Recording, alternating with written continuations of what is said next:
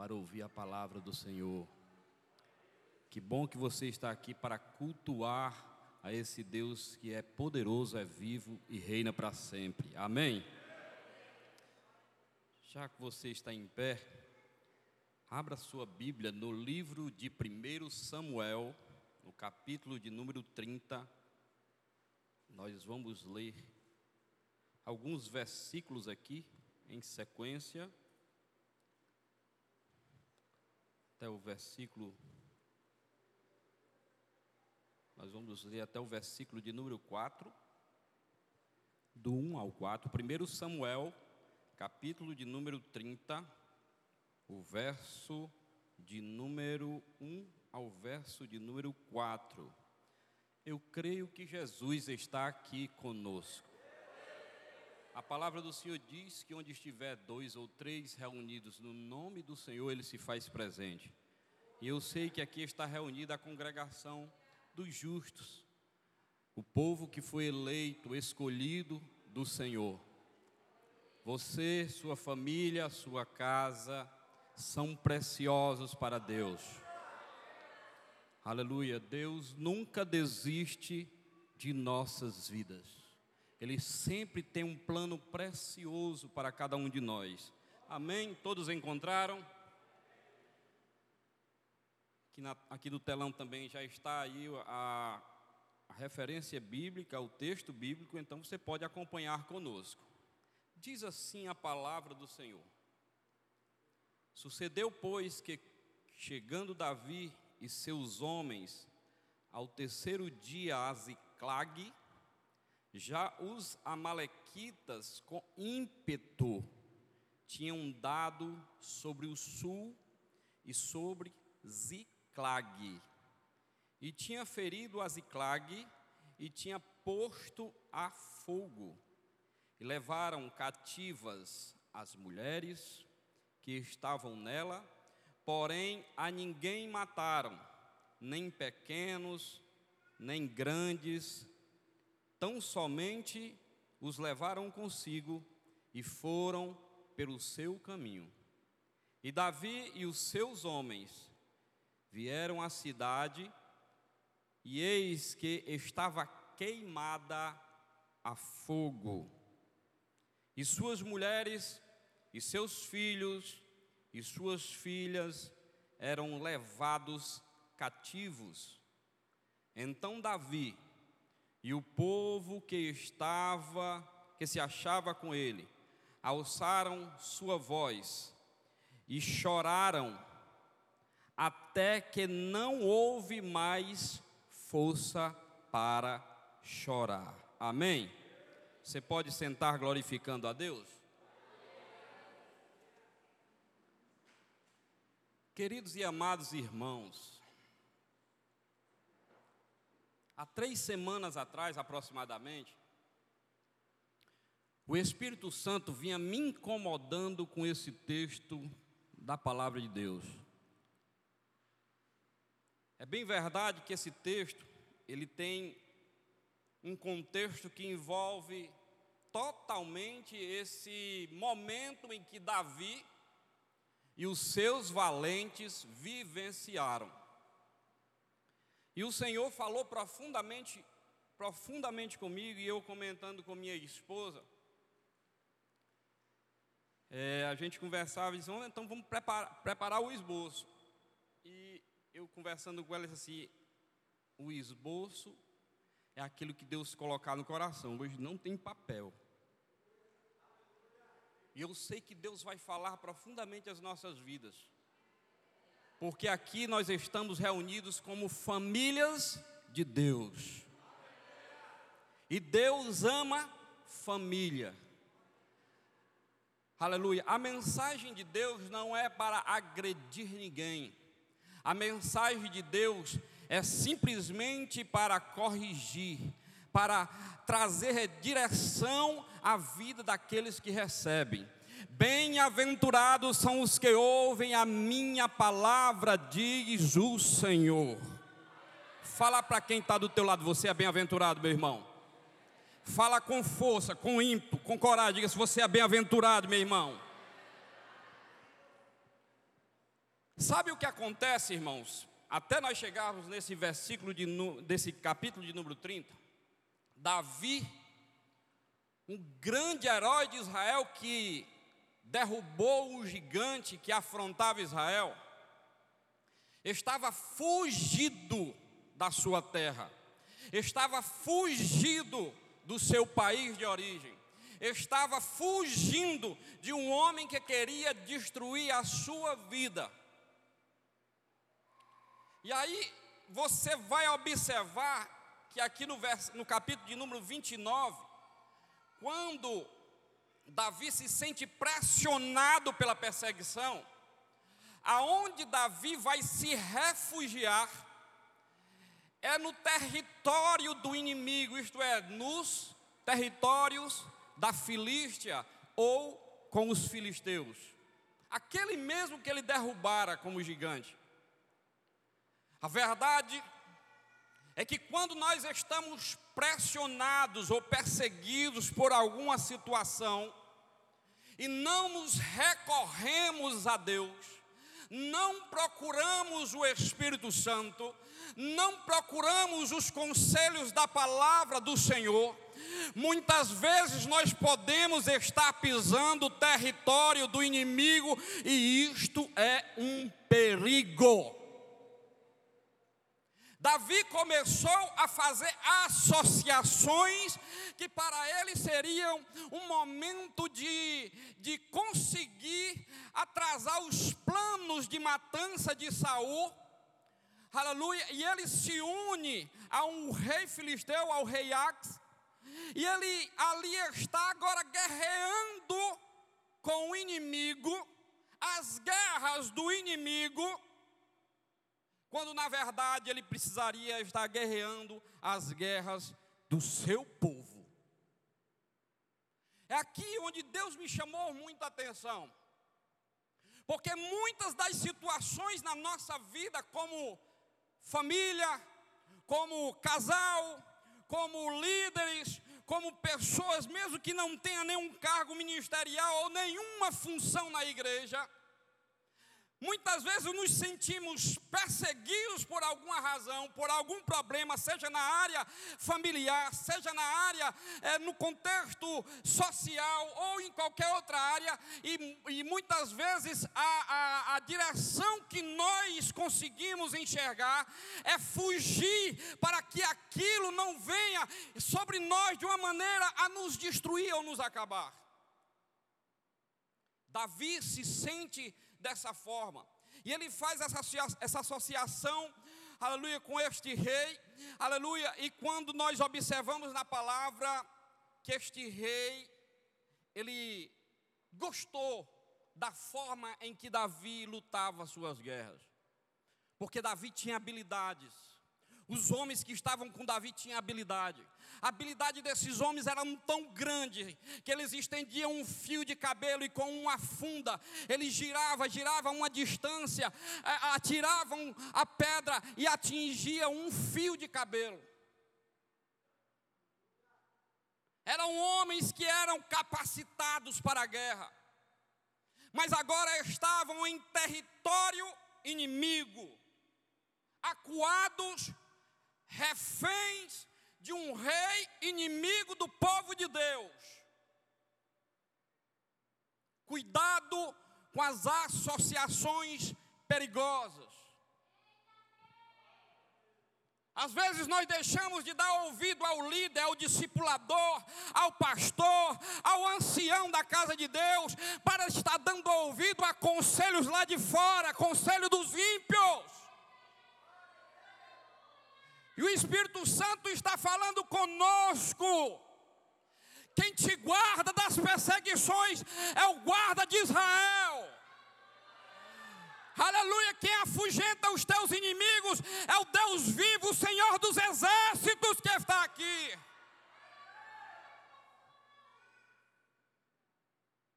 E estes homens estavam lá, o rei se engraçou tanto com as habilidades de Davi que disse assim: Olha, eu vou te dar uma cidade como refúgio para você se instalar nessa cidade, vai para Ziclag, se instala lá, fica com a tua família, fica com o teu povo. Sabe por quê? Muitas vezes, irmão, a solução rápida é acomodar um problema em um refúgio que parece ser o refúgio correto, quando Deus tem algo direcionado muito maior para a nossa vida, para a nossa casa, para a nossa família, e nós não estamos enxergando o plano de Deus, e corremos para um lado e corremos para o outro, e quando nós damos fé, estamos no território adversário.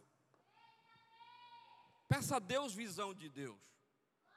Peça a Deus sabedoria do Senhor para guiar os seus passos no centro da vontade dEle, porque a vontade dEle, nós falamos aqui quase todo domingo, ela é boa, ela é perfeita, ela é agradável, ela produz fruto, ela produz alegria, ela produz amor, ela produz bem-estar. Davi está ali, irmão. Eu não sei no, nas entrelinhas como era o relacionamento com Davi. Mas aqui vai o que o Espírito Santo mandou falar.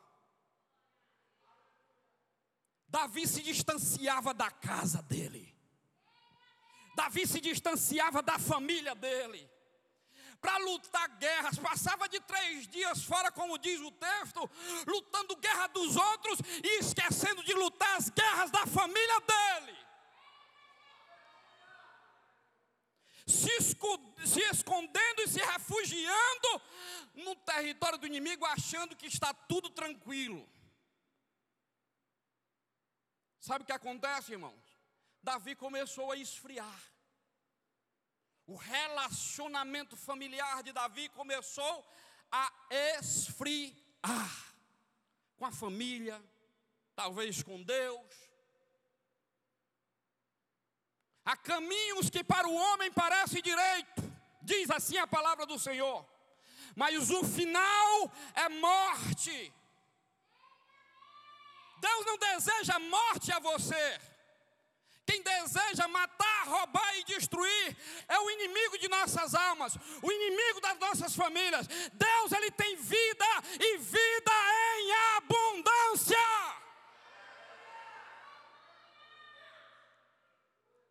Sabe o que eu vejo, irmãos? Davi despreocupado, fora de casa, porque achando que ali, junto com os filisteus, sua família estava protegida. Aí entra na cena um outro povo. Quem era, pastor? Os Amalequitas. Quem eram os Amalequitas? Os Amalequitas, eles eram apelidados de chacais do deserto. Era um povo bárbaro, era um povo impiedoso, eles saqueavam, eles roubavam, eles destruíam tudo, levava as famílias como prisioneiros. E aonde este inimigo entra? No momento em que Davi está ausente da sua casa e da sua família. Eu não sei como está a tua casa. Eu não sei como está a tua, tua família.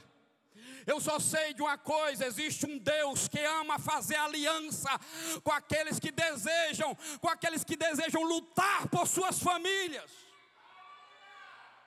Existe um Deus que ama um homem e uma mulher que não desiste da sua casa nem da sua família.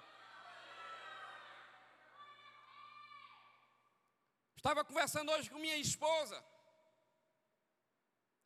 Nós temos 26 anos de casado.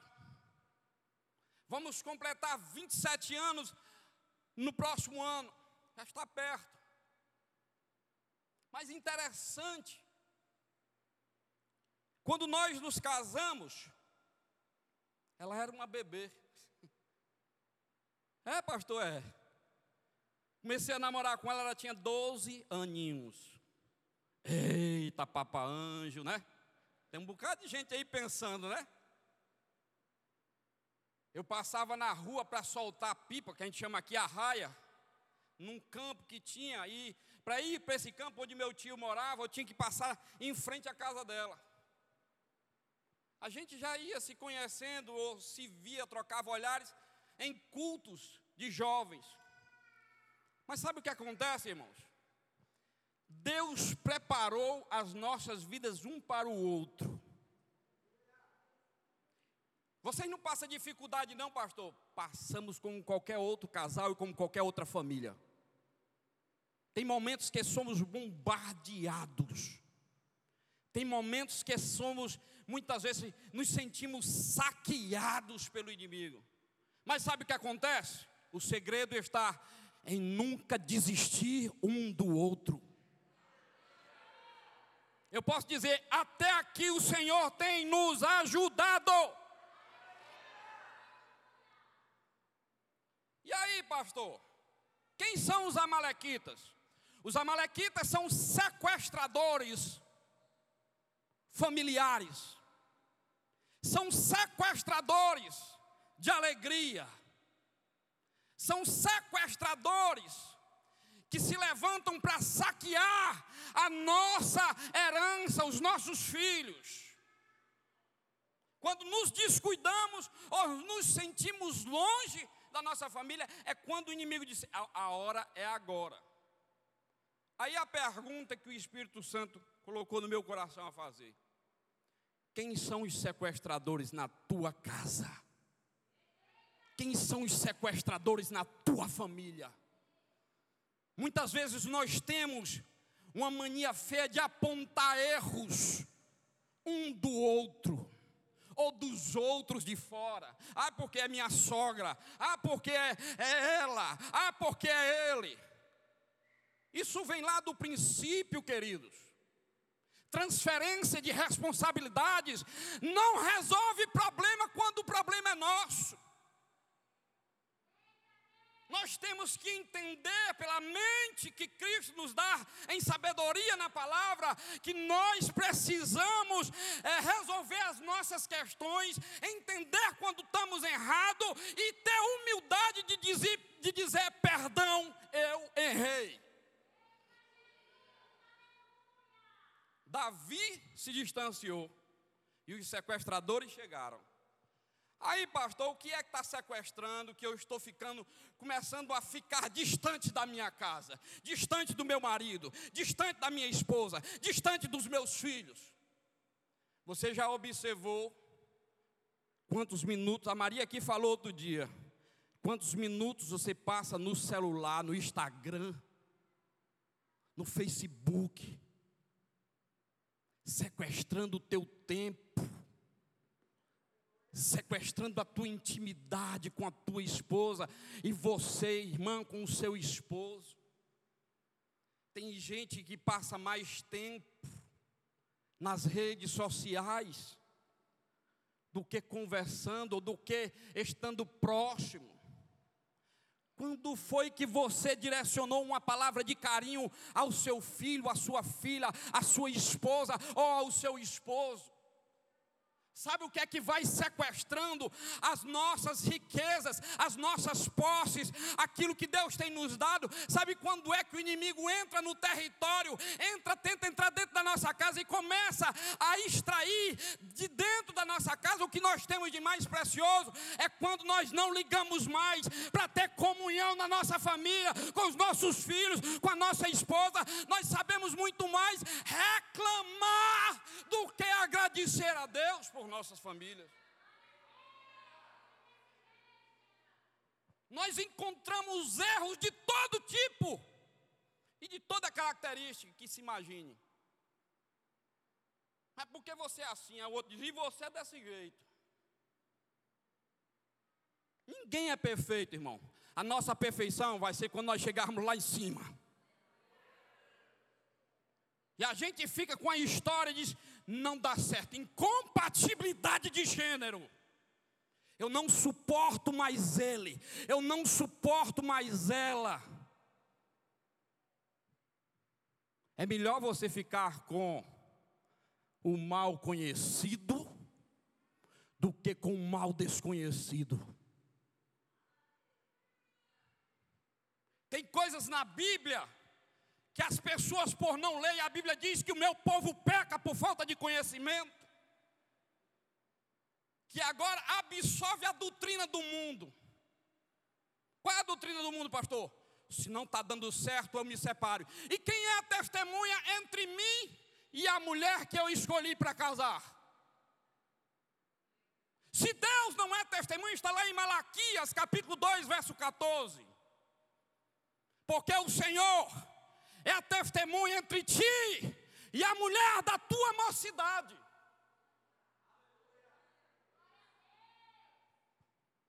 Ah, porque não dá certo, porque é isso, porque é aquilo, e agora eu procuro uma alternativa. E enquanto isso, os meus filhos estão sem acompanhamento, a minha esposa está sem acompanhamento, vulnerável ao inimigo. Sabe por que muitos filhos andam na criminalidade? Porque foram sequestrados. E o culpado quem é? É quem se ausentou de dentro da sua de dentro do seu lar, dentro da sua casa. Para lutar as guerras dos outros e deixando as suas guerras de lado. Assuma o seu papel. De mulher, assuma seu papel de mulher. Homem, assuma seu papel como homem. Qual é o meu papel, pastor? Como homem. Deus lhe deu autoridade. Tem gente que é valentão dentro de casa, fora de casa. Dentro de casa é, é valente demais, mas fora de casa é uma doçura. Deus te quer ao contrário disso. Dentro de casa tu tem que ser ovelha. E fora de casa tu tem que ser leão para defender tua casa, tua família.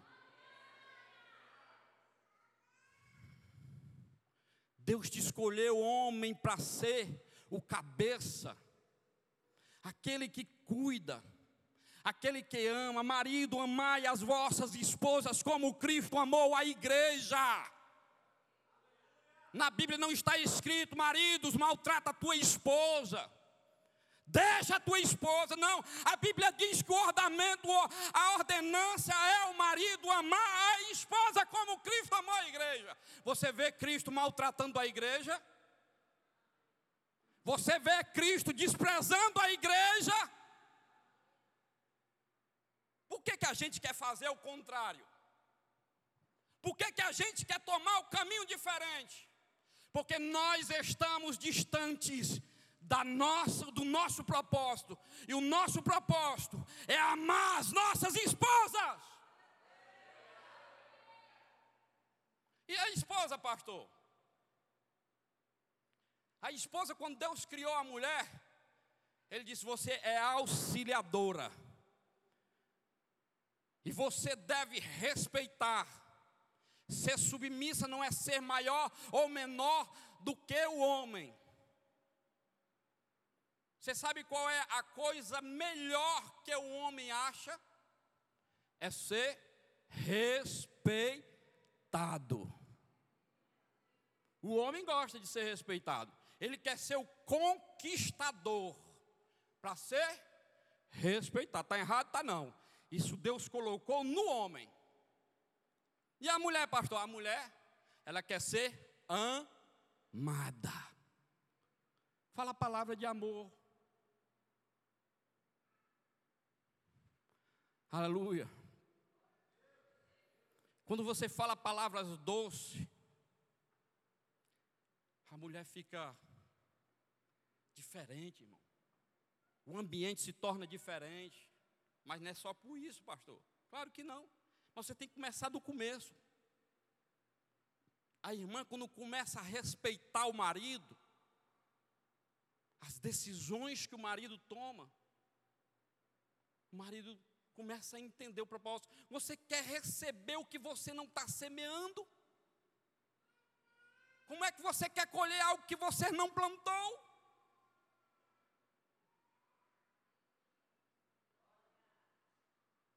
Aí você fica no celular, no celular, no celular, e o tempo passando, e os teus filhos também no celular no celular.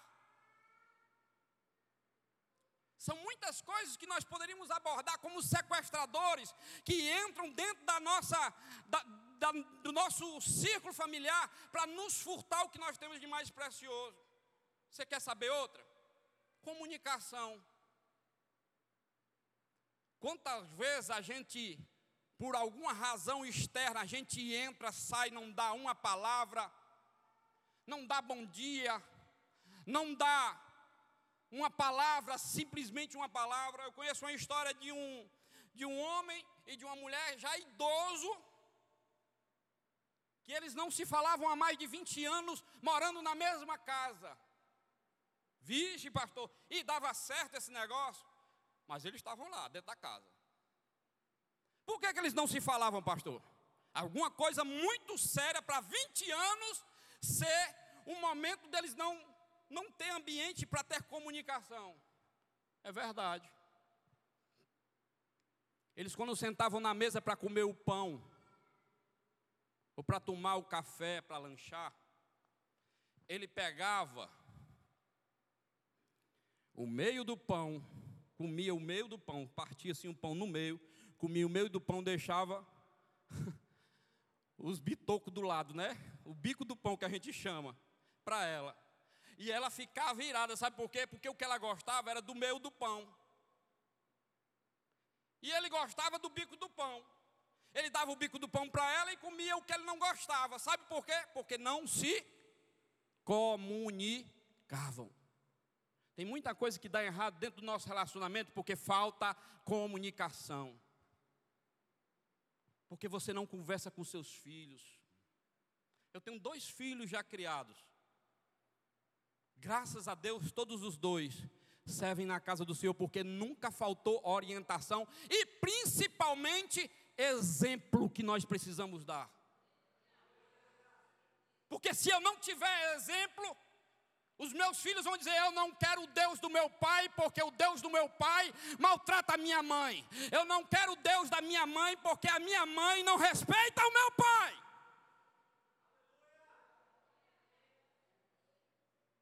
E aí cai no mundão. Porque os pais não estão assistindo mais os filhos. Os filhos estão assistindo joguinhos em YouTube. Que ensinam mensagens subliminares. Tornando os nossos filhos reféns. Levando os nossos filhos para uma doutrina que a gente sabe que está implantada neste século. Do homossexualismo, e eu preciso falar do lesbianismo e sem contar na inclusão das drogas. Por quê? Porque a ausência familiar. O guerreiro está fora de casa. O guerreiro não para para amar sua família. O guerreiro não para para orar com sua família. O guerreiro não para para assistir o que a, que a sua família tem para conversar com ele.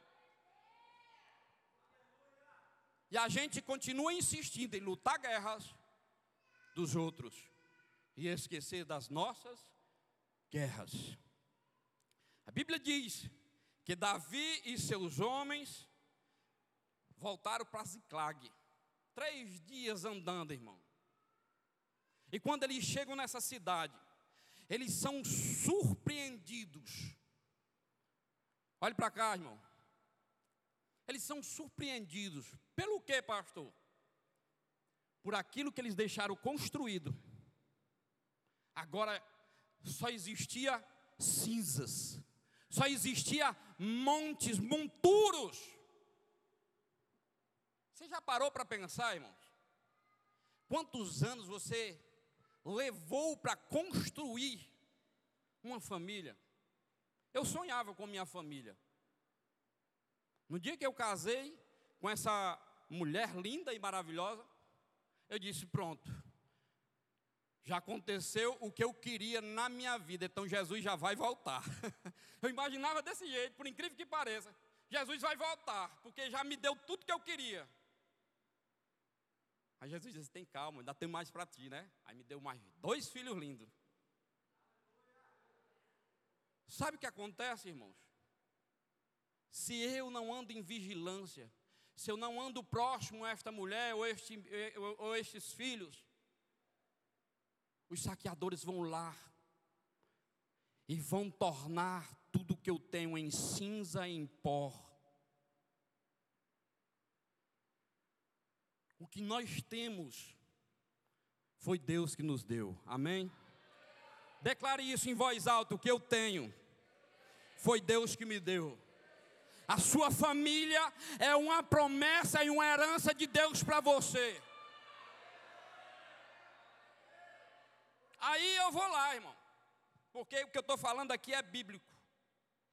Deus chega para quem lá no Éden? Para Eva ou para Adão ou para a serpente? Vamos começar por, pela ordem, porque Deus é um Deus de ordem e de decência. Quem é o cabeça e autoridade? Adão, vem cá, filho. Quem te mandou comer do fruto? Ah, foi a mulher. Mulher, quem foi que te mandou comer do fruto? Foi, foi a serpente. Deus vai cobrar responsabilidade de quem recebeu a responsabilidade. Eu vou repetir, irmãos, porque isso aqui é sério. A minha responsabilidade como pai, eu não posso deixar para o meu sogro, eu não posso deixar para a minha sogra, eu não posso deixar para o Ricardão, eu não posso deixar para o Nonato, a responsabilidade é do Davi.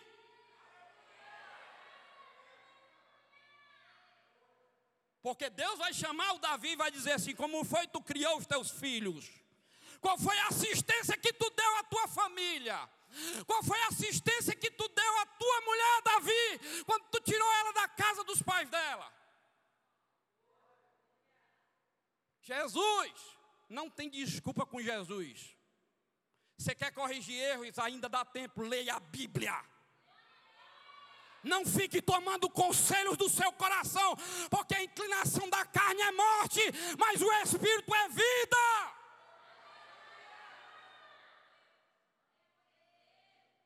Quando Davi chega à cidade, o que ele construiu, e os homens que estavam com ele, não encontraram mais nada, só cinza.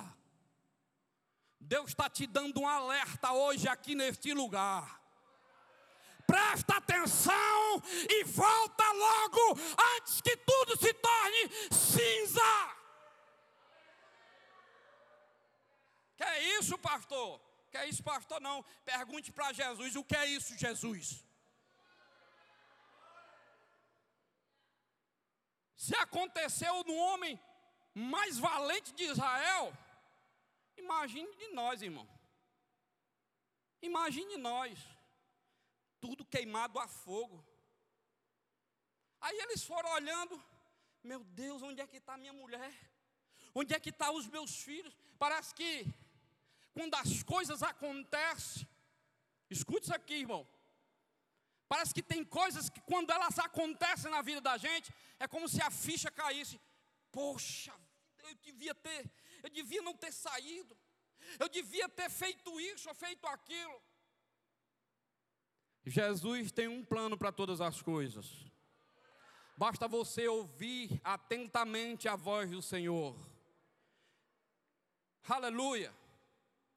Eles procuraram e viram que as suas famílias não estavam lá, as suas mulheres e os seus filhos, todos tinham sido levados cativos. Todos foram levados cativos. E aqui, irmãos, Davi e seus homens começaram a viver algo muito difícil. Por que, pastor, o senhor está dizendo isso?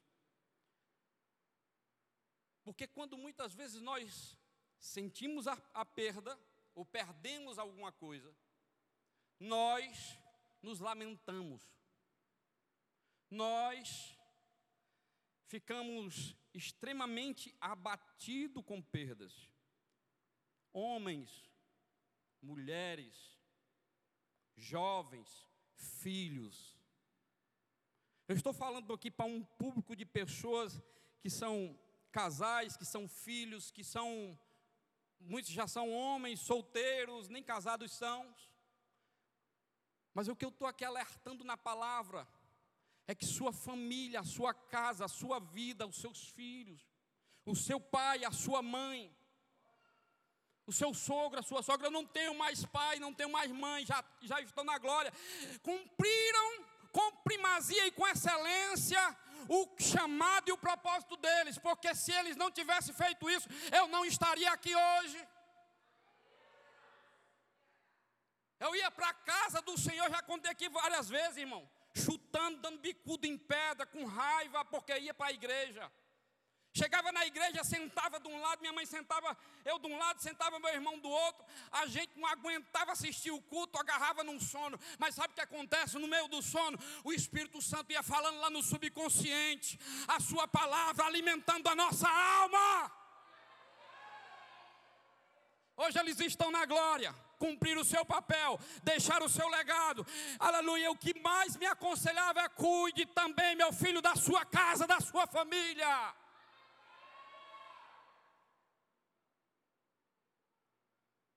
Aleluia. Aleluia. Sabe o que tem destruído? Sabe o que tem sequestrado? O que nós temos de precioso na nossa casa? O respeito. Filho não respeita mais o pai. Filho não respeita mais a mãe. Marido não respeita mais a mulher, mulher também não respeita mais o marido. Antes de casar, cochichavam no ouvido. Depois que casaram, os gritos, a rua todinha escuta o que estão conversando. O que está acontecendo, meu querido? O que é que está acontecendo? Deus deseja restaurar o respeito. Deus deseja restaurar a submissão. E quando eu falo de submissão, eu já falei que não é que alguém seja inferior, é alguém que está na mesma missão, auxiliando quem é a cabeça da missão. Submissão é estar na hierarquia da missão, ajudando a quem está na missão. Aleluia. Aleluia que está sequestrando a nossa família? As amizades. Eu vou falar de mim, irmãos. Eu trabalhava numa empresa, escute isso aqui, com muitos funcionários, uma empresa de oito andares.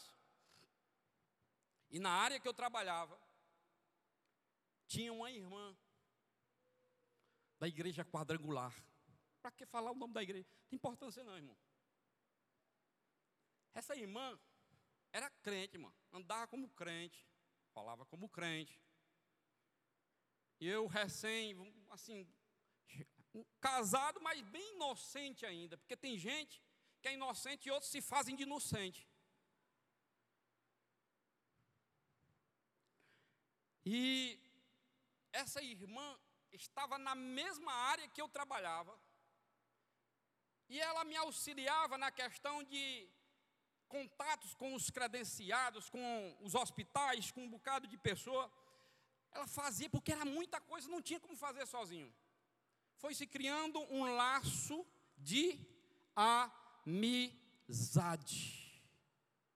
Você está entendendo o que eu estou falando? Amém? Foi criando-se um laço de amizade. É errado, pastor? Eu vou dizer que sim. Por que, pastor? Porque eu, como homem, eu tenho uma amiga, a minha esposa. Colega é outra coisa. E quando os laços de amizade eles vão se aprofundando, vai rolando o que, irmão? Sentimento, gracinhas, sorrisos, ligações, mensagens, coraçãozinho para cá, coraçãozinho para lá. Foi isso que Deus escolheu para você, Davi.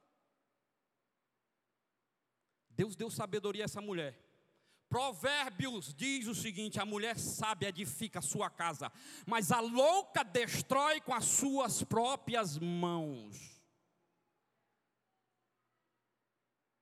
Davi, o que é isso, Davi? Não, é uma amiga minha, vi me chamando para ir lá para o culto de jovens, lá na quadrangular. Não, Davi, está errado. Não, Daniel, o que é isso? Está errado, Davi. Não está vendo? Essa moça chegou a ir na igreja onde nós congregávamos. Nem olhava direito nos olhos da Daniela, mas para mim olhava. Vou te dizer uma coisa que a gente aprende no curso Casados para Sempre, que esse ano, em nome de Jesus, nós vamos fazer. Deus colocou o homem como guerreiro, mas a mulher Deus colocou como radar radar. A mulher é um radar. Pense em você que vai ficar. Não, vou, eu vou falar isso para minha esposa. Vou esconder isso da minha esposa. Ela não precisa saber disso. Meu irmão, se ela descobrir, a palavra é: tu tá é arrumado. Por um bocado de dia. Vai ficar de jejum. Hum. Vai ficar aí bicudo pro teu lado. E aí tu vai viver maus momentos. Resumindo, a Daniela diz assim: Tu não está vendo, não? Eu disse: Você está certa, meu amor. Chamei a irmã: Ó, irmã, você está exagerando. Você está confundindo as coisas. Eu sou seu colega. Eu não preciso saber o que você está vestindo, para onde você vai, o que é que você vai fazer. Eu sou um homem de Deus. Eu sou um homem bem casado. Acabou-se, irmão. Porque o que o inimigo quer é penetrar é invadir a tua casa, é invadir o teu relacionamento, é trazer no ambiente que é para você ter paz, é para você ter alegria, felicidade, é, é para você sentir desgosto, é para você sentir que precisa ir para longe. Eu preciso ficar distante dessa casa, porque eu não aguento nem olhar para ela, porque eu não aguento nem olhar para ele. Jesus está dizendo para você: você aguenta. Você aguenta. Que tipo de homem frouxo é você que não aguenta? Foi você que escolheu. Uma vez, o pastor que celebrou as minhas bênçãos de casamento, já contei para alguns irmãos aqui, meu pai vivia em ciclo de oração, em oração, procurando a profetisa e o profeta que falasse. Não era casado ainda, era noivo com minha mãe. E um dia a líder do círculo de oração chegou para o meu pai e disse assim para o meu pai: Eis que eu te digo, meu servo. E meu pai, fala Deus, aquela não é a tua, servo frouxo, servo mole. Por quê? Meu pai chegou para minha mãe. Meu pai chegou para minha mãe, minha mãe era muito objetiva, muito decidida.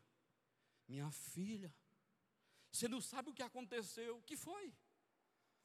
A irmã fulano de tal estendeu as mãos sobre mim, profetizou, disse que eu era frouxo e que você não era minha. E foi, muito tranquila. E agora, tu vai fazer o quê? Já estava com as coisas arrumadas para casar. Tu vai fazer o quê? Vamos ouvir o que é que o Senhor tem para falar mais para nós.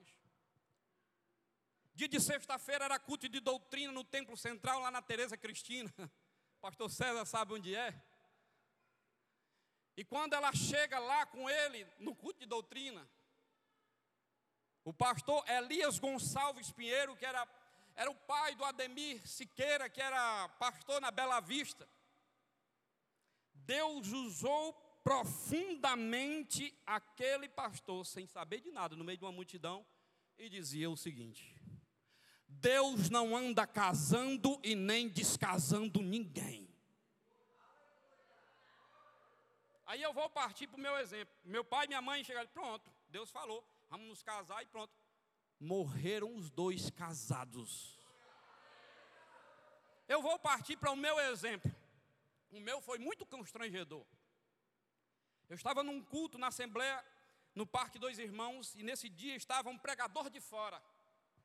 E o pregador de fora, ele tomando o microfone, no final da mensagem tem uns pregador que chama, vem para frente você aí de camisa tal. Ei, você jovenzinho do teclado, vem aqui para frente. Ei, Lourinha, você, a Daniela, Lourinha, ei, Lourinha, vem aqui para frente. A Daniela era encabulada demais, nós dois lá na frente. Só nós dois lá na frente. O que é que nós estamos fazendo aqui, meu Deus do céu? Aquele homem, ela bem novinha e eu bem novinho. Aquele homem em cima do púlpito disse assim para nós dois, olhando nos nossos olhos: Deus não dá menino a menina e nem menina a menino. Eu, eita, quase dizia outro nome, né? Em vez do eita. Eu, está aí, está aí. Que agora como é que vai resolver esse negócio? Nós também já está se preparando para casar. E agora? E aí, tu recebeu essa profecia, Daniela? Eu não. Eu também não. Irmão, quando Deus está no negócio, quando você anda de acordo com os padrões bíblicos, quando você não ultrapassa os limites que Deus estabelece na sua vida, para a sua família, para a sua casa, tudo dá certo. Até quando você não escolhe, e é, pastor? É. Às vezes a gente brinca com o David, né? Vou falar aqui, o David já ficar vermelho. Pai, por que, que o senhor falou isso? Vou falar. Meu filho não achou ainda nem uma menina bonita assim. A minha Deus está preparando, papai. E eu entendo ele, eu entendo as escolhas dele, sabe por quê? Porque pela Bíblia, pela Bíblia,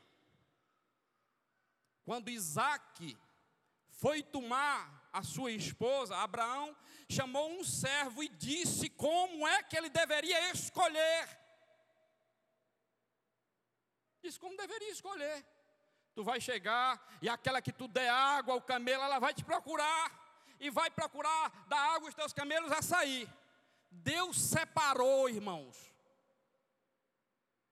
A questão é eu estar no propósito, na visão de Deus. Davi estava distante, se distanciando, se distanciando, e quando a gente vai se distanciando do nosso propósito, o inimigo vai se aproximando, vai se aproximando, vai se aproximando para trazer o que, irmão? Ruína, destruição. Por que, que muitos casamentos estão sendo desfeitos nos dias de hoje? Porque sequestradores, nós temos permitido ele entrar na nossa seara, no nosso terreno nós temos aberto mão daquilo que Deus nos deu como responsabilidade. Só fogo, encontraram só fogo. Os homens, só fogo. Não tinham mais família, só homem. Você já viu, irmão? Dá certo um, um bocado de homem. Esses homens davam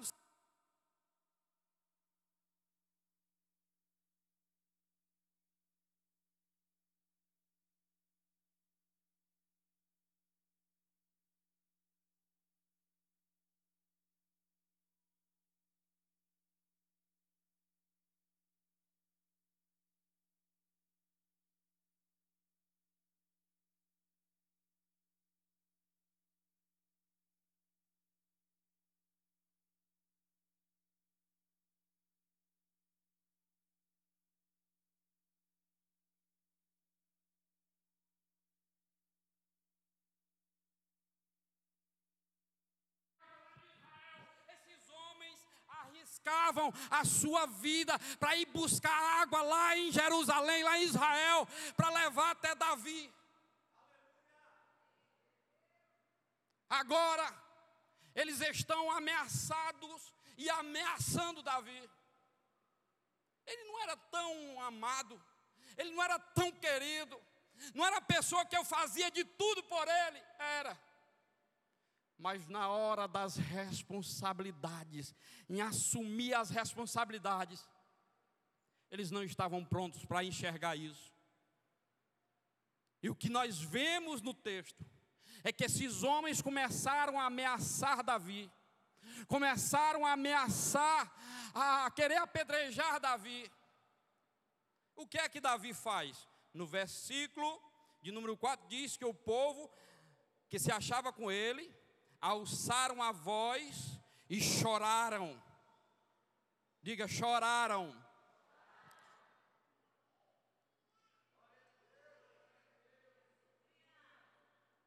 A gente gosta de chorar quando é alegria, mas chorar quando vê destruição é um processo difícil.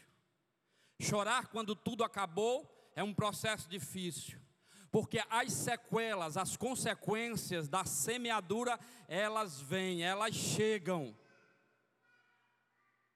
Deus não leva o tempo da ignorância, o tempo que eu desconhecia a palavra, o tempo que eu não conhecia Jesus, mas o tempo em que eu semeei, mesmo não conhecendo, eu vou colher, eu vou receber.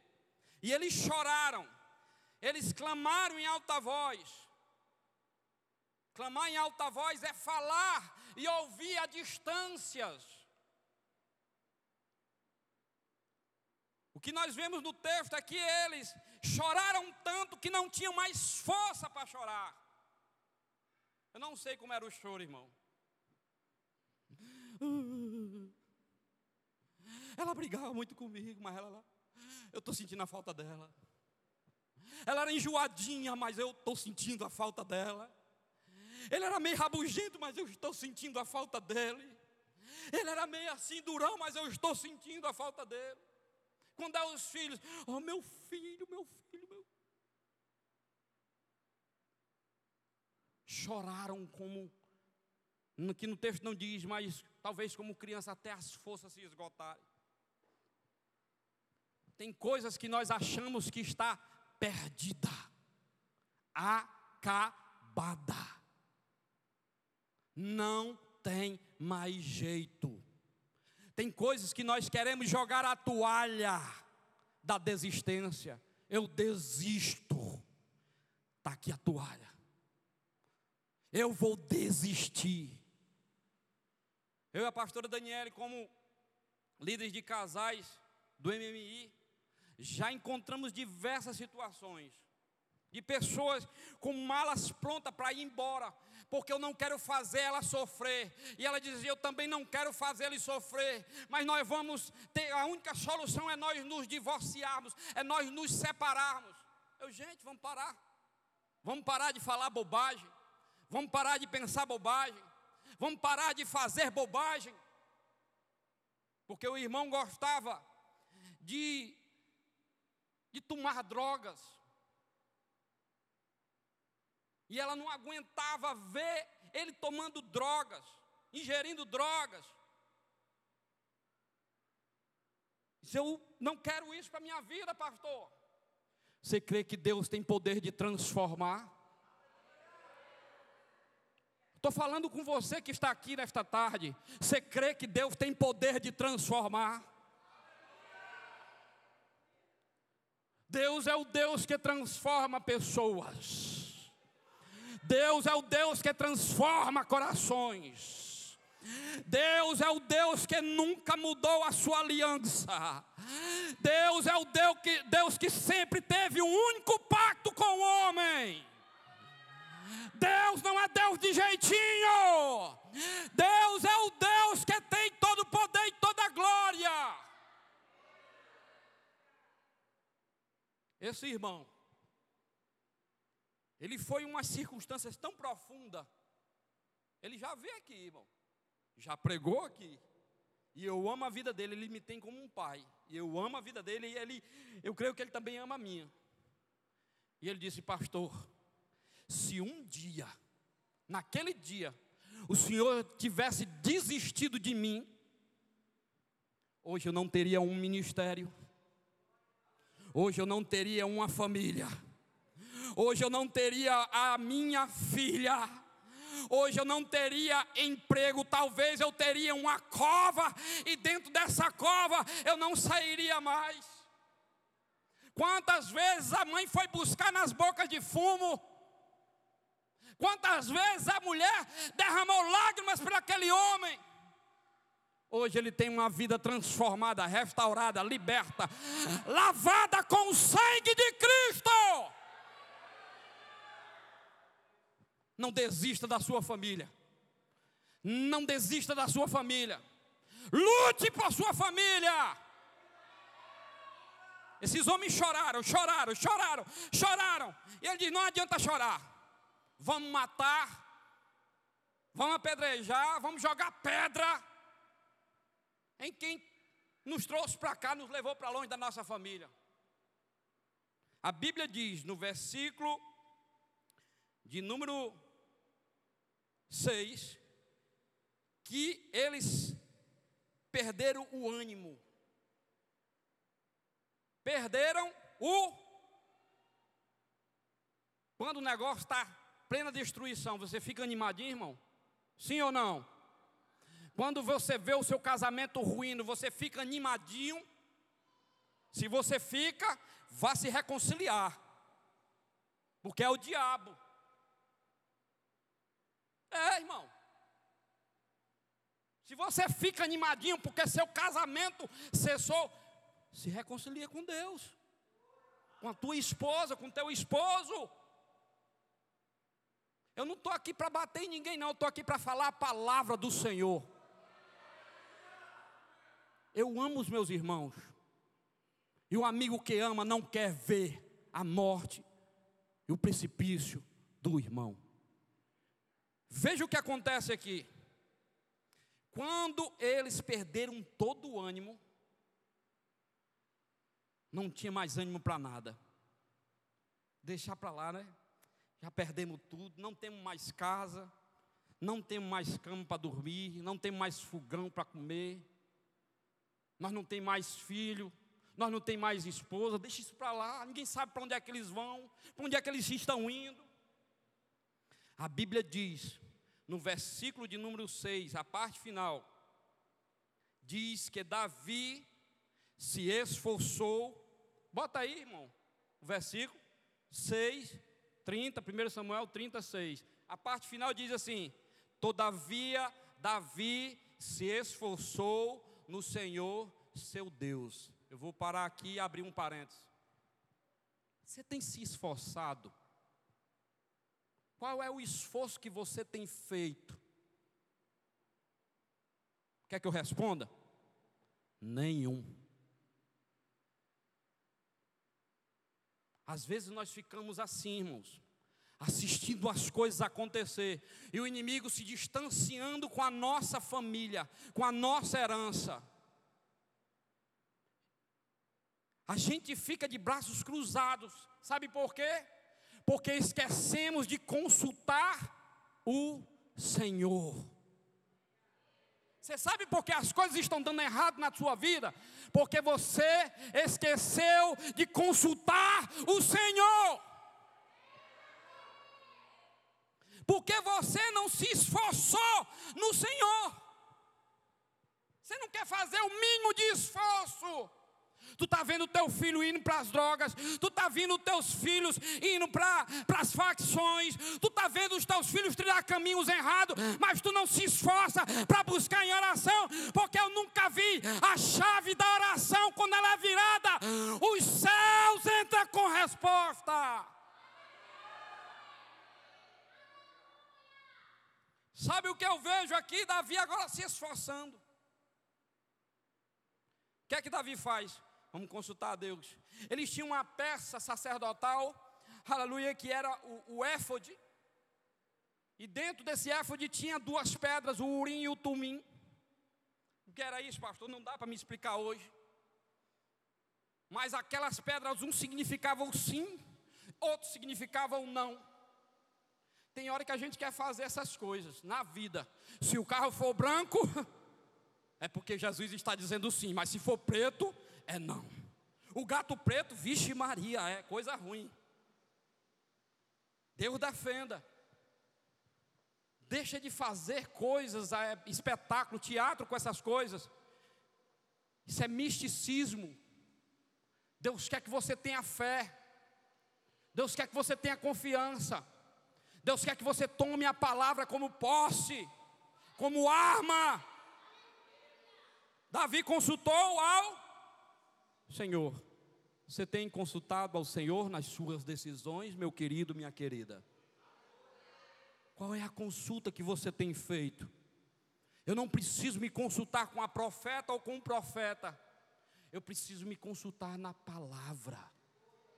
E se eu sinto confiança em alguém de idoneidade, isto é, que tenha testemunho de vida, eu posso me aconselhar.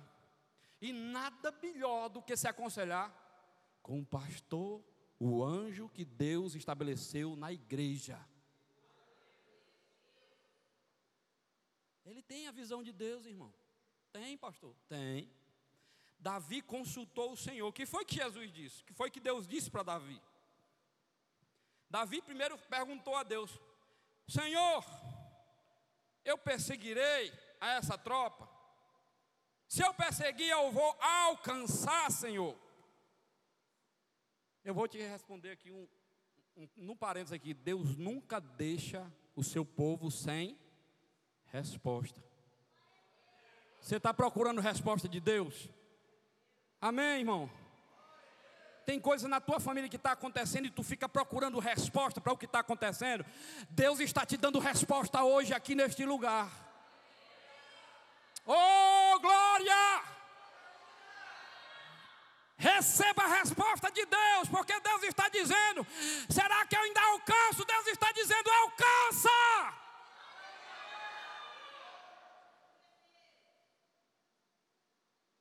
Mas para onde é que eu vou? Eu imagino Davi, irmão, naquele deserto, sabendo assim: para onde é que eu vou? Vou para cá, para ali, para colar, para onde é que eu vou? Do mesmo canto, quando Deus disse a Abraão: sai da tua terra e vai para uma terra que eu ainda vou te mostrar.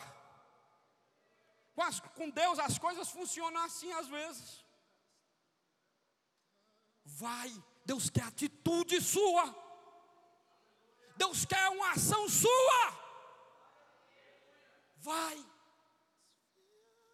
Vai. E quando eles vão, sem uma direção pessoal, mas na direção de Deus, no meio do caminho eles encontram um egípcio, está? Aleluia, a palavra de Deus é, nos retrata esse, esse texto, aleluia, no versículo de número 11. Eles andaram um tanto que dos 600 homens, 200 cansaram. 400 conseguiram continuar na jornada, no propósito. E nesse propósito que estavam, a palavra de Deus diz que no meio do caminho eles encontraram encontraram um egípcio. Eles pararam para beber água e encontraram um egípcio. E trouxeram esse egípcio a Davi e perguntaram quem era ele. Você vem de onde? Deram pão, deram água, deram alimento, deram porções de figo, deram cachos de uva. E quando esse homem recobrou a sua instabilidade corporal, ele disse: Quem é você? Da onde é que você vem? O que é que você está fazendo aqui? Aí ele disse: Olha, Escute aqui, irmão, como Deus tem resposta, ó. O que, é que você está fazendo aqui? Disse eu, eu venho da caravana dos Amalequitas, e eu adoeci, e o meu Senhor, quando viu que eu estava doente, me deixou para trás. E eu estou três dias, estava três dias sem comer e sem beber. Eu ia morrer. Davi e automaticamente ligou: Ah, Malequitas é. Nós saqueamos Ziclag e levamos tudo. Davi disse assim: Você sabe para onde é que esses homens foram? Sei, você pode nos levar. Se vocês não tirarem a minha vida, eu levarei vocês até lá. Sabe o que acontece, irmãos? Deus sempre vai colocar uma pessoa em nosso caminho para nos dar a direção certa e alcançarmos aquilo que Deus quer que nós alcançamos. Não vai ter desculpinha de dizer ninguém me avisou. Não vai ter desculpinha de dizer que eu não consegui alcançar. Deus está sempre colocando uma pessoa em nosso caminho. Deus está sempre colocando uma pessoa em nosso caminho, mesmo que nós ignoremos ou fazemos cara feia muitas vezes, Deus está colocando pessoas no nosso caminho. E está dizendo: você vai alcançar. Eles chegam, irmãos. Versículo de número 17 diz que eles chegaram, aquele homem guiou eles até os amalequitas, e eles chegaram, já vou terminar agora. E quando eles chegaram naquele lugar, eles guerrearam desde o início do dia até o entardecer. O que é que eu aprendo com isso, pastor? Eu aprendo que as coisas não vêm para nossa mão de mão beijada, como diz a história. Ai, papai, coisa boa, não precisou fazer nada. Tu tem que lutar, cara. Tu tem que lutar, minha irmã. Tu tem que pelejar, meu irmão. Tu tem que lutar pelo que tu precisa, que é a tua família. Luta por ela. Davi estava lá, irmão, de manhã, de tarde e já chegando de noite. Sabe o que é que Deus faz? Com quem consulta Ele, com quem toma a direção dele e com quem luta por aquilo que ele deu. Hã? Eu vou te dizer: Deus dá a vitória. Você está clamando por vitória na sua casa, você está clamando por vitória na sua família. Olha, irmão, o diabo é tão sujo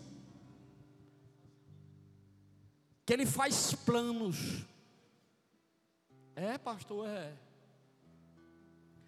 Há uns dois meses atrás, a minha esposa perdeu o, o primo dela.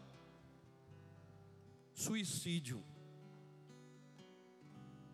Se drogava, deixou a família, a esposa, os filhos, enveredou por um caminho difícil. Quando estava no meio dos familiares, era alegria, era sorrisos, era piadinhas e gargalhadas. Mas quando estava sozinho, o diabo visitava e dizia assim: tira a tua vida. Não tem jeito. Esse vazio tu só vai preencher se tu tirar a tua vida. Há uns dois meses atrás, a mãe dele era crente, viu, irmão? Já tinha passado para o Senhor há muito tempo, mas uns dois meses atrás, ele se enforcou a uma altura mínima de que eu acho que ficava faltando uns dois dedos assim do chão, em punhos de rede. Porque jogou a toalha. Porque abriu mão de lutar pela família. Quando eu cheguei no velório dele, o filho dele já, já tinha 18 anos. O menino já tinha crescido. Quando eu vi, quando ele se separou da família, o menino tinha assim um, uma idade de uns 5, anos mais ou menos, já tinha 18. E o menino cresceu com a ausência do pai, sério, não derramava uma lágrima. Qual é o legado que nós estamos deixando para os nossos filhos? Para minha esposa, para o meu filho, para minha filha que está lá em Fortaleza. O meu genro brinca comigo, pastor, o senhor não é o pastor, não, o senhor é um pai para mim às vezes mais presente do que o próprio meu pai. Eu não digo isso aqui me gabando de nada, não, irmão. Porque eu tenho ele como um filho, como pastor tem o, o Dalverlânio e o, e o Cristo aí que vai entrar na família também como um filho. Quando a gente ama, não falta conselhos, não falta direção. E se você consultar a Deus, tomar a direção de Deus e desempenhar sua espada para lutar por sua família, Deus vai te dar a vitória. Fique em pé em nome de Jesus.